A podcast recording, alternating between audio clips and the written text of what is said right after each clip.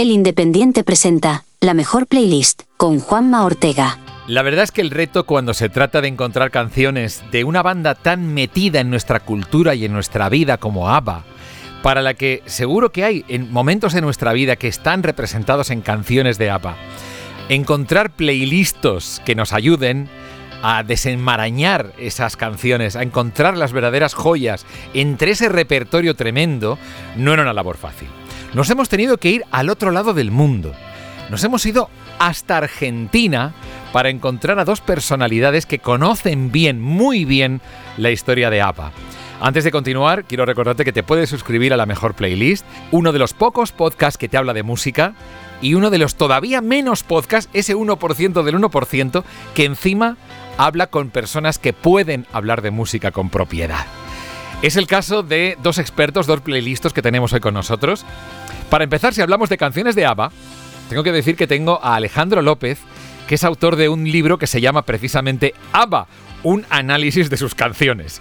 Alejandro López, bienvenido, muchas gracias. Buenas tardes, muchas gracias.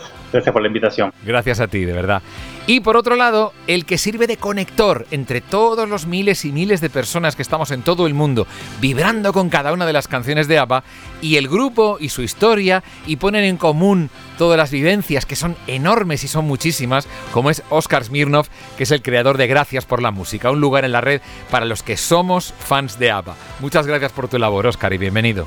Gracias, gracias Juanma, gracias por bueno, esta invitación y un saludo para toda la audiencia. Bueno, empezamos con un grupo que, empezó, pues eso, al principio con una canción llamada Mamma Mía, ¿no? Del que no sabía prácticamente nadie nada. Eran los 70, pantalones de campana, eh, el pelo a lo afro, y de pronto en Suecia aparecían estos ritmos.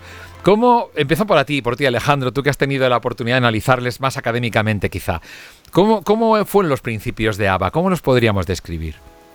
Los principios de ABBA, em, por lo general cuando uno habla de estas bandas pop eh, que presentan música comercial y que tienen una imagen tan vendible como ellos, la gente suele pensar, bueno, esto se fabricó en una oficina, pongamos estas dos chicas, pongamos estos productores, se sella, se vende y nos hacemos millonarios.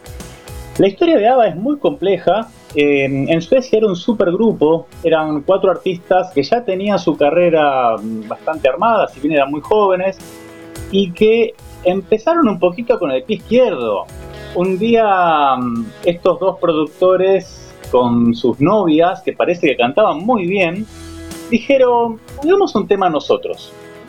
Y grabaron una canción muy linda que se llama People Need Love, y que les fue bien en Suecia, pero tampoco fue, vamos a dedicarnos a esto. Eh, probaron con el Festival de Eurovisión en el año 73, o sea, antes que Waterloo, y les fue mal. Salieron en tercer lugar a las eliminatorias. Entonces fue todo un proceso de probemos por acá, probemos por allá, tropezar, salir ganando, volver a tropezar. Y bueno, pero siempre buscando un estilo muy personal. La música de ABBA tiene un sello muy personal a pesar de todas las, cosas que fueron probando y para ser honestos a veces tratando de, imitar artistas de su época. Pero sí, fue, fue un grupo que, tuvo que trabajar mucho para llegar a ser lo grandes que fueron. Es tremendo la historia, o sea, cómo les echaron de Eurovisión y cómo ellos no pensaron que podían dedicarse a vivir de esto. Oscar, ¿tú cómo ves esos principios?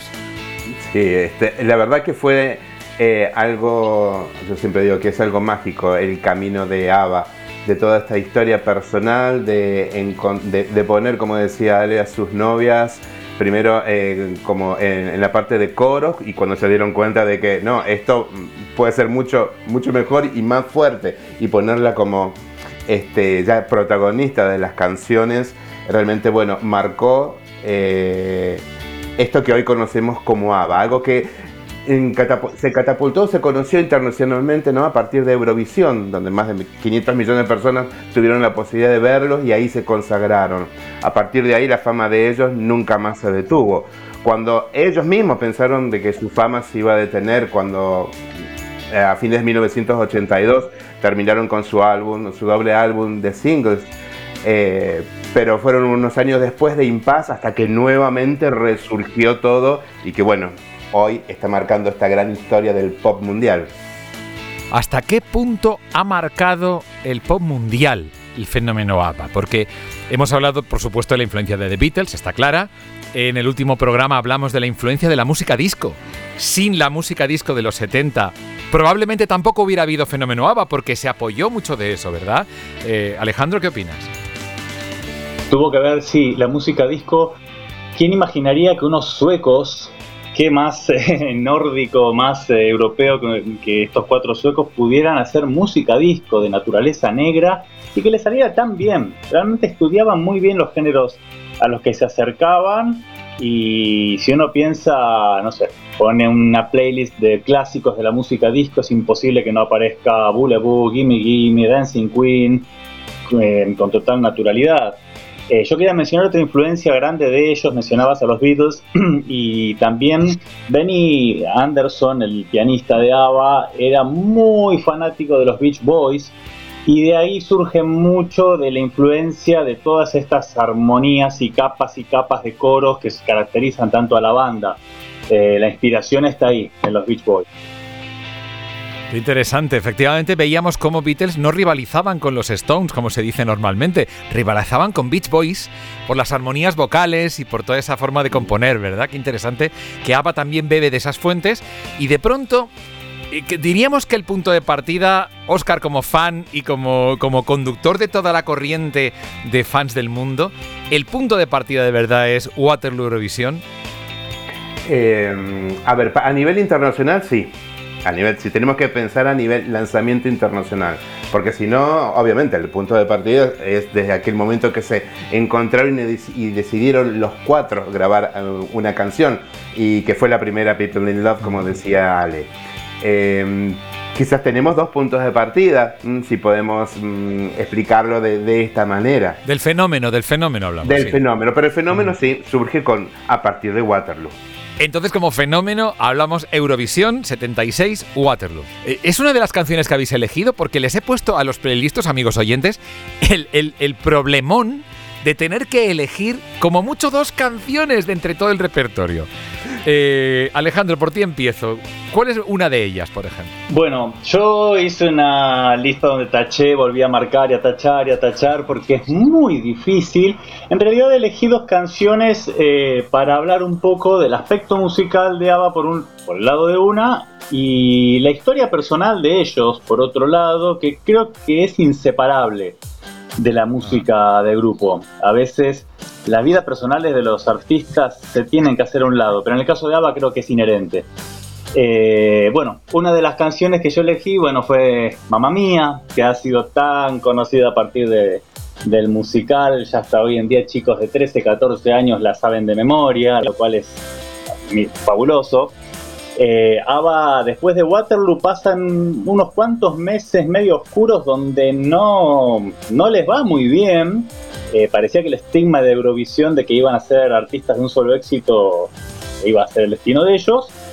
Hasta que logran el número uno de vuelta en Inglaterra especialmente y en la mayor parte de Europa con Mamma Mía. Mamma Mía si uno la escucha con mucha atención, sugiero escucharlo un día con auriculares y escuchar todo lo que pasa por detrás, todos esos pequeños sonidos que como en una sinfonía, cada instrumento hace algo, pero que está conectado con todo lo demás. Eso pasa todo el tiempo en, las canciones de ABBA. Hay una gran eh, variedad de instrumentos, sonidos, eh, voces, coros, y cada cosa está enlazada naturalmente con la otra. Eh, eso pasa en Mamma Mía. Eh, otra cosa que tiene Mamma Mía, que mí me gusta señalarla como característico de ABBA, es la búsqueda de sonidos. El pop históricamente, como es una música que supuestamente se envasa, se vende y después se tira a la basura, no es una música donde se experimente mucho, pero ABBA solía meter instrumentos que no eran naturales de la música pop. Entonces, en los años 70 uno no esperaba escuchar un sintetizador en una canción pop, o campanas tubulares, o un banjo. Mamma Mía empieza con dos notitas de una marimba, es como un instrumento, un xilófono, un instrumento de madera, pero del tamaño de un piano, es, enorme. había una en el estudio y Benny Anderson, que hablaba recién, dijo, bueno, vamos a ver cómo suena. Y ahí empieza ese ta ta ta ta ta ta ta. Es una marimba. ¿A quién se le ocurriría usarlo? Bueno, él lo usó. Eso caracterizaba la búsqueda de sonido. Son canciones muy ricas en, atmósferas, en influencias de ritmos de todas partes del mundo también. Quizás por eso eh, pegaron tanto en todo el mundo. Y otra curiosidad más de Mamá Mía, por la cual yo digo que es una canción, es la anti-canción pop. En la canción pop uno espera unas estrofas donde se va levantando y construyendo y subiendo todo y cuando llega el estribillo, ¡pum! explota y todos bailamos. Mamá Mía, cuando llega el estribillo se cae todo. Queda el pianito solamente y las chicas cantando Mamá Mía, casi a capela. O sea, cuando llega el momento más importante de la canción, hace esto, se silencia. eran muy creativos y muy inteligentes. Es muy interesante tener este punto de vista tan, tan, tan, tan musicólogo de una canción como esta, realmente, que la vemos tan sencilla, ¿verdad? Porque totito, tito, parece como una canción muy sencilla, muy. Y sin embargo, la complejidad, que no es complejidad, es esa búsqueda, ¿verdad, Oscar? Esa búsqueda que yo fíjate que ya poniéndome desde el punto de vista de, oyente y de, y de, y de, admirador, que es un poco lo que tú canalizas, te diría eh, que es la alegría con la que busca Benny y, el resto de la banda buscan los sonidos, ¿no? Esa alegría con la que dice, anda, pues aquí hay un instrumento, una marimba, vamos a ver cómo suena. Eso es alegría, que es un poco lo que transmite, ¿verdad, el grupo Oscar? Así es, sí, se transmite en, en muchísimas canciones, pero tiene algo muy especial, de que las canciones de ABBA eh, presentan esa alegría cuando sus letras de pronto son nostálgicas o con un toque de tristeza inclusive. Entonces, esa es una de las características principales que tienen las canciones de ABBA. Y, bueno, es lo que ha hecho y formado la característica del grupo. Claro, claro, claro. O sea, es como una alegría, pero que también, por ejemplo, con Fernando, con Chiquitita, transmite también una, una especie de melancolía, pero positiva, ¿no? Es tremendo esa positividad que transmite el grupo. Oscar, de las tuyas, la más antigua de las dos, ¿cuál sería? Bueno, me pusiste en un, en un enorme brete, muy complicado, porque igual que Alejandro, hice la lista, tachaba, ponía, agregaba. Este, mm, Os agradezco la labor. Eh. Hice una revisión de Abagol, que Abagol, que mm, esta edición de este álbum que lleva más de 35 millones de, copias vendidas con los más grandes éxitos de ABBA, con todos los singles. Este, y revisaba de arriba para abajo a ver cuál, porque es muy difícil, sobre todo para un fanático, un admirador, eh, poner la parte objetiva en todo esto. Entonces traté de buscar una canción que de pronto es un emblema eh, que está dentro de, de Gold y que no fue un éxito en single y que es Gracias por la música. Claro. En realidad Ava Gold contiene la versión en inglés que es Thank You for the Music, pero mm, yo mm, elegí, primero eh, Gracias por la música no solamente por el emblema lo que representa a la música, sino también que su versión en castellano, junto con Chiquitita, con Estoy Soñando, fue el ingreso de ABBA a la, habla hispana. Se cuela un poquito el ruido ahí, Alejandro, pero no pasa nada. nada, Oscar, es, el, ruido del camión que pasaba por la calle. Ah. no hay problema. No, llega, llega, pero no te preocupes. Sigue, sigue, Oscar, tú tranquilo, adelante. Bien, entonces, este, mm, gracias por la música, por eso es una canción emblemática eh, dentro de las canciones en eh, castellano de ABBA. Por supuesto podemos, la primera eh, en castellano fue Chiquitita, y particularmente yo conozco a ABBA por Chiquitita en castellano, que fue un boom en toda Latinoamérica, número uno en Argentina, en todos los, países hermanos. y gracias a esa canción ingresa ABBA a mi casa inclusive no solamente ingresa ABBA, sino que ingresa la música pop. Yo siempre rodeado junto con mis padres de, canciones eh, folclóricas, del tango, eh, música clásica inclusive. Ingresa la primera música moderna, podríamos decir, a casa con ABBA. A mi papá le encantó, un flechazo tuve yo y a partir de ahí no me separé nunca más de ABBA. Pero bueno. claro, era la típica, el típico grupo que también gustaba a los puristas de la música. Esto es una de las grandes ventajas del grupo, ¿no? Así es. Y que gustaba, pero porque eh, la música tiene algo especial de ABBA. Y ahí sí pongo mi parte subjetiva, quizás, porque cuando yo escucho por primera vez Thank You for the Music, la, original en inglés, mucho después que saliera eh, originalmente, la primera vez que la escucho fue una emoción tan grande que sentí en, mi pecho que instantáneamente me puse a llorar y no sabía por qué y yo sin entender absolutamente nada del idioma inglés. Pero me provocó algo tan, tan especial que bueno, ahí terminé de enamorarme. Es algo que es muy común a todo, a mí me pasa, ¿eh? Yo cuando veo una película de ABBA y, tampoco son tan no son extraordinarias películas ni el musical, pero tienen las canciones de ABBA un enorme poder evocador de emociones. Alejandro, seguro que ese fenómeno lo has tenido que estudiar. ¿Qué pasa con las canciones de ABBA? ¿Por qué nos tocan tan de cerca, tan profundo? Yo, yo tengo una, una hipótesis y es que el encargado principalmente de componer las melodías de tocar la música, es Benny Anderson.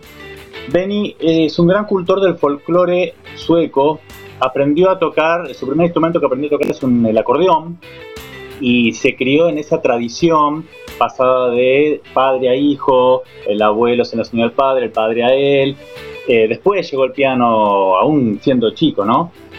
Y, y, creo que hay algo, hay mucho de esos sonidos folclóricos y esa inocencia, esa simplicidad que tiene la música folclórica está presente en ABBA de una u otra forma, no solamente porque haya un acordeón un instrumento típico, en la construcción melódica.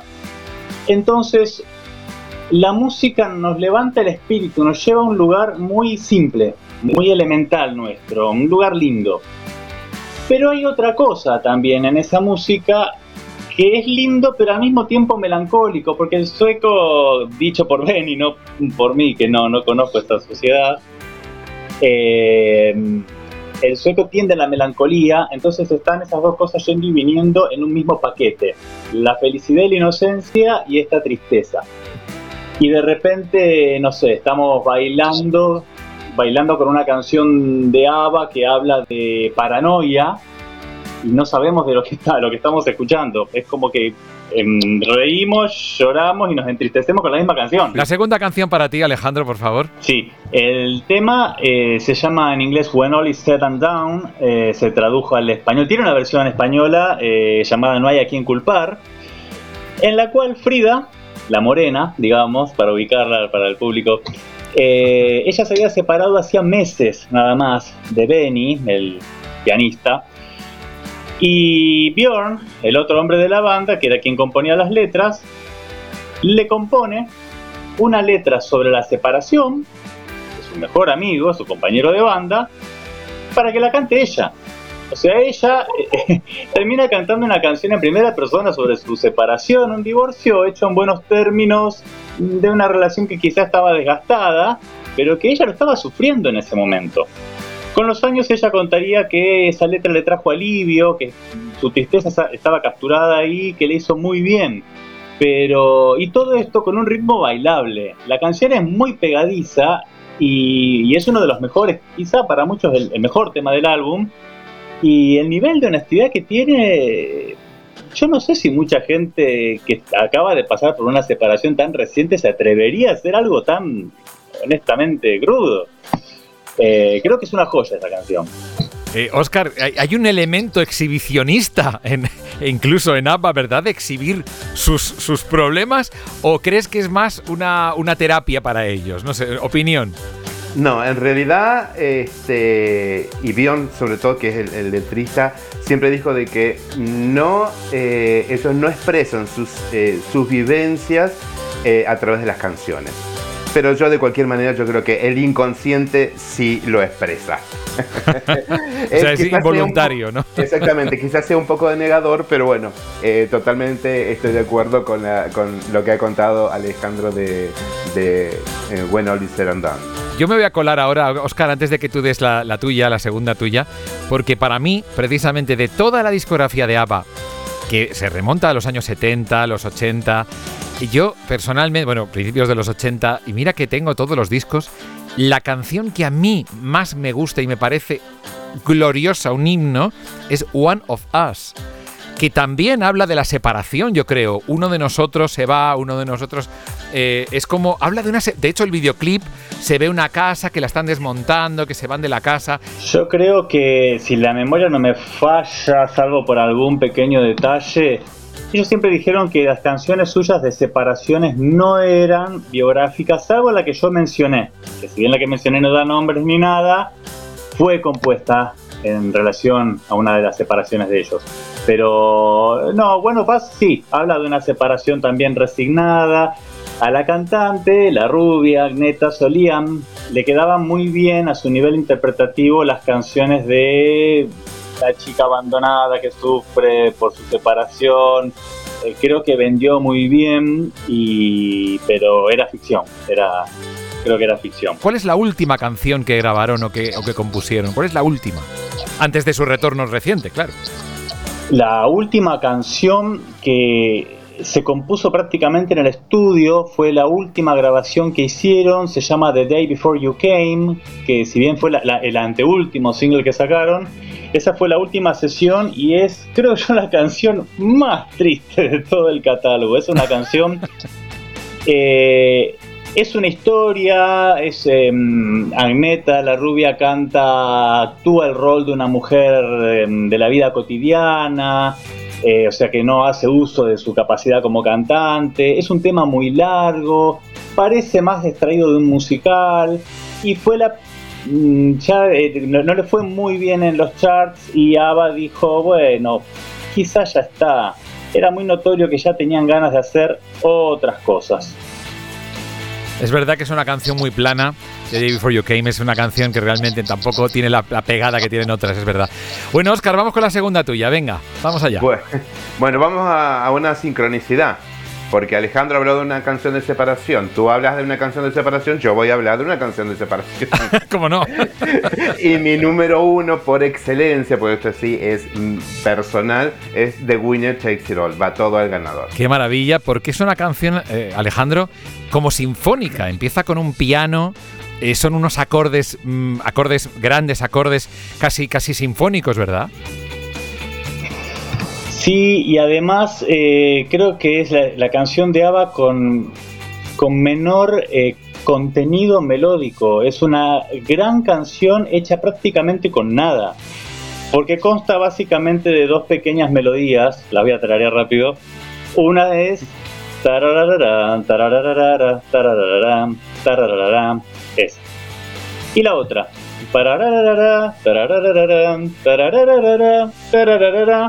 no hay más nada. Eso, puesto para acá, para allá, con, con más instrumentos, con menos instrumentos, con orquesta, con piano, estás escuchando todo el tiempo lo mismo, pero es tan atractiva y la letra es tan apasionante que no te das cuenta que está hecho, es como una gran comida que se hace con muy poquitos ingredientes. es excelente ese paralelismo. Fantástico, Alejandro. Oye, se nos acaba el tiempo. Es increíble cuando está uno a gusto y cuando habla de cosas que le emocionan, cómo se pasa el tiempo volando. Entonces voy a ir rápidamente por dos temas. Quiero una opinión rápida cada uno de vosotros sobre, por un lado, el musical. ¿Hasta qué punto el musical, tanto en, cine como en teatro, representa realmente a ABBA y su espíritu? Adelante con nuestras opiniones. Oscar, por favor. Eh, Sí, para mí, en, lo personal, sí. Eh, transmite todo lo, todo eh, el espíritu de ABBA, porque, porque ahí está la, alegría, la, nostalgia, la amistad, ahí está todo. Eh, en un componente maravilloso que fue, fue increíble como sin cambiar las, prácticamente ninguna palabra de las letras de ABBA han hecho un hilo para contar toda una historia. Eso es, lo grandioso y que ya el año que viene cumple 25 años eh, de estar en cartel en Londres y que, wow, esto muestra eh, lo que es la música de ABBA y a dónde ha llegado. Ese espíritu, esa alegría, ¿verdad? Ese compañerismo, esa amistad, esos valores, ese madre-hija. Alejandro, ¿cómo ves tú el musical? Creo que el musical habla, eh, tiene los elementos que siempre tuvo la música de ABBA. Una historia sencilla, familiar, donde hay mucha fiesta, pero al mismo tiempo hay mucha mirada al pasado, quiénes son los padres de esta, qué es esa historia de amor de tantos años atrás, eh, y una mirada al futuro también. Es una historia simple como la música de ABBA, con un toque de mirada al pasado y con mucha fiesta. Creo que representa perfectamente en uno de, qué se trataba. Y ya para acabar, lógicamente os tengo que preguntar por el retorno, incluyendo los eh, avatares, ese retorno en, en, holograma que están haciendo actuaciones y también ese último disco que ha aparecido recientemente de ABBA. Oscar, ¿cómo lo ha recibido la comunidad fan de ABBA? Bueno, calculo que eh, tener un disco después de 40 años es realmente... Eh, ha sido una sorpresa increíble. Más allá que desde el 2018 se venían anunciando que, iban, que estaban grabados, estaban grabando dos canciones nuevas, no esperábamos que iba a aparecer un álbum en el 2021 y menos un show de la manera que es eh, Ava Voyage, donde uno los ve a lo largo de, de 90 minutos y dice, son ellos, están ahí. Lo que, se, lo que transmite ese show, no hay, no, hay palabras para describirlo y no hay ningún video para describirlo. ¿Tú lo has visto? ¿Lo has visto? ¿Tengo la oportunidad? Tuve la oportunidad porque tuve la, la, la, suerte de que el fan club eh, me invitara, como a todos los miembros del fan club, al estreno de ABBA Voyage en Londres. Una invitación que fue hecha por los ABBA a través del fan club donde nos agasajaron, donde no, no, lo que vivimos ahí eh, fue, fue maravilloso. Y tuve la suerte de poder viajar a Londres y poder ser testigo de, de, esto que fue para mí eh, el, clímax de todo, que fue conocerlos personalmente a los cuatro, ver a los cuatro juntos en el escenario. ¿Dices que realmente merece la pena irse a Londres y verles en, en Avatar? ¿Merece la pena? Realmente, realmente sobre y porque es un show que no es solamente para mm, admiradores de ABBA, sino que es para cualquiera que, que quiere introducirse en esta nueva tecnología y, sorprenderse, porque se, se, van a sorprender. Alejandro, ¿cómo ves tú musicalmente ese retorno de, de ABBA, ese último disco? Yo, eh, no, eh, primero con respecto, quería agregar algo de lo de los avatares.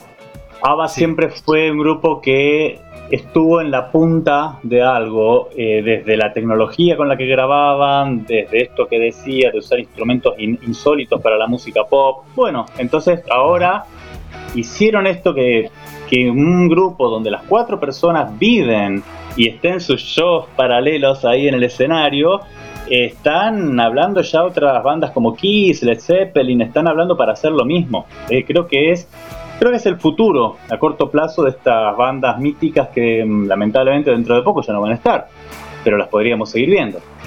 y, ley de vida, ley de vida, claro. Claro. Y en cuanto a la musical, eh, sí, creo que en eh, Voyage es un, es un muy lindo álbum donde no salieron a competir con nada de lo moderno nosotros seguimos siendo estos, somos personas de promedio de 70 años haciendo música. Estos somos nosotros ahora y es un álbum muy lindo con lindas canciones. Eh, yo estoy muy contento, muy contento en que y yo, y yo era uno de los que creo que era el único fan del mundo que no quería que volvieran, porque tenía miedo de que mancharan un legado eh, inmaculado. Y sin embargo lo hicieron como solo ellos podían hacerlo eh, bien, bien, con mucho respeto a, ellos mismos y a su trabajo. De verdad que ha sido un placer. Seguiríamos horas y horas hablando de cada uno de los discos de ABBA. Da para mucho, que sea la primera de muchas. Ojalá volvamos a hablar pronto sobre el grupo que con cuatro letras cambió la música. Eh, nos ha dado tantas emociones, tantas, tantas emociones. Yo lo decía antes de, de grabar, lo digo ahora públicamente. En el momento que nació mi hijo, porque tiene doble nacionalidad, es sueco y español, en el momento justo que nacía en un hospital, estaba sonando una canción de ABBA, Sleeping Through My Fingers, que habla de una madre que ve cómo su hijo se, se va. En este caso era al revés, era el hijo que llegaba. Y, es un, un, orgullo para mí el poder hacer un programa sobre, sobre esta banda que es tan importante para todos nosotros. De verdad, un abrazo muy grande. Oscar Mirnov, creador de Gracias por la Música. Gracias a ti también por estar con nosotros. No, gracias, gracias por esta invitación. Este, y bueno, a través de, de este lugar de este espacio. Mm, aprovechamos para saludar a todos, a todos los que nos están escuchando y a todos aquellos admiradores y nostálgicos por, por esta música, ¿eh? la música de ABBA. Así que un abrazo grande para todos. El abrazo, ya sabéis dónde está. Gracias por la música, lo buscáis en, en vuestras redes sociales favoritas y ahí aparecerá nuestro amigo Oscar. Y Alejandro López, autor de ABBA, un análisis de sus canciones. Gracias por analizarlas con nosotros y por sacar este, por esta complejidad que ha tenido elegir solamente dos canciones. Gracias. No, gracias a vos por la invitación y siempre es un placer entrar en estos temas y hablar que uno podría seguir, como decías, horas y horas, pero bueno, lo bueno si breve, doblemente bueno. El libro está ahí, ¿eh? ABBA, un análisis de sus canciones para quien tenga curiosidad. Gracias amigos y a vosotros oyentes, deciros que si no os suscribís, estáis en vuestro derecho de no suscribiros, pero luego no os quejéis de que no sabéis de música. Yo os traigo a los especialistas, a los playlistos. Gracias por la música y gracias por estar ahí. Hasta aquí, la mejor playlist. Con Juanma Ortega. Programa producido por adio.fm.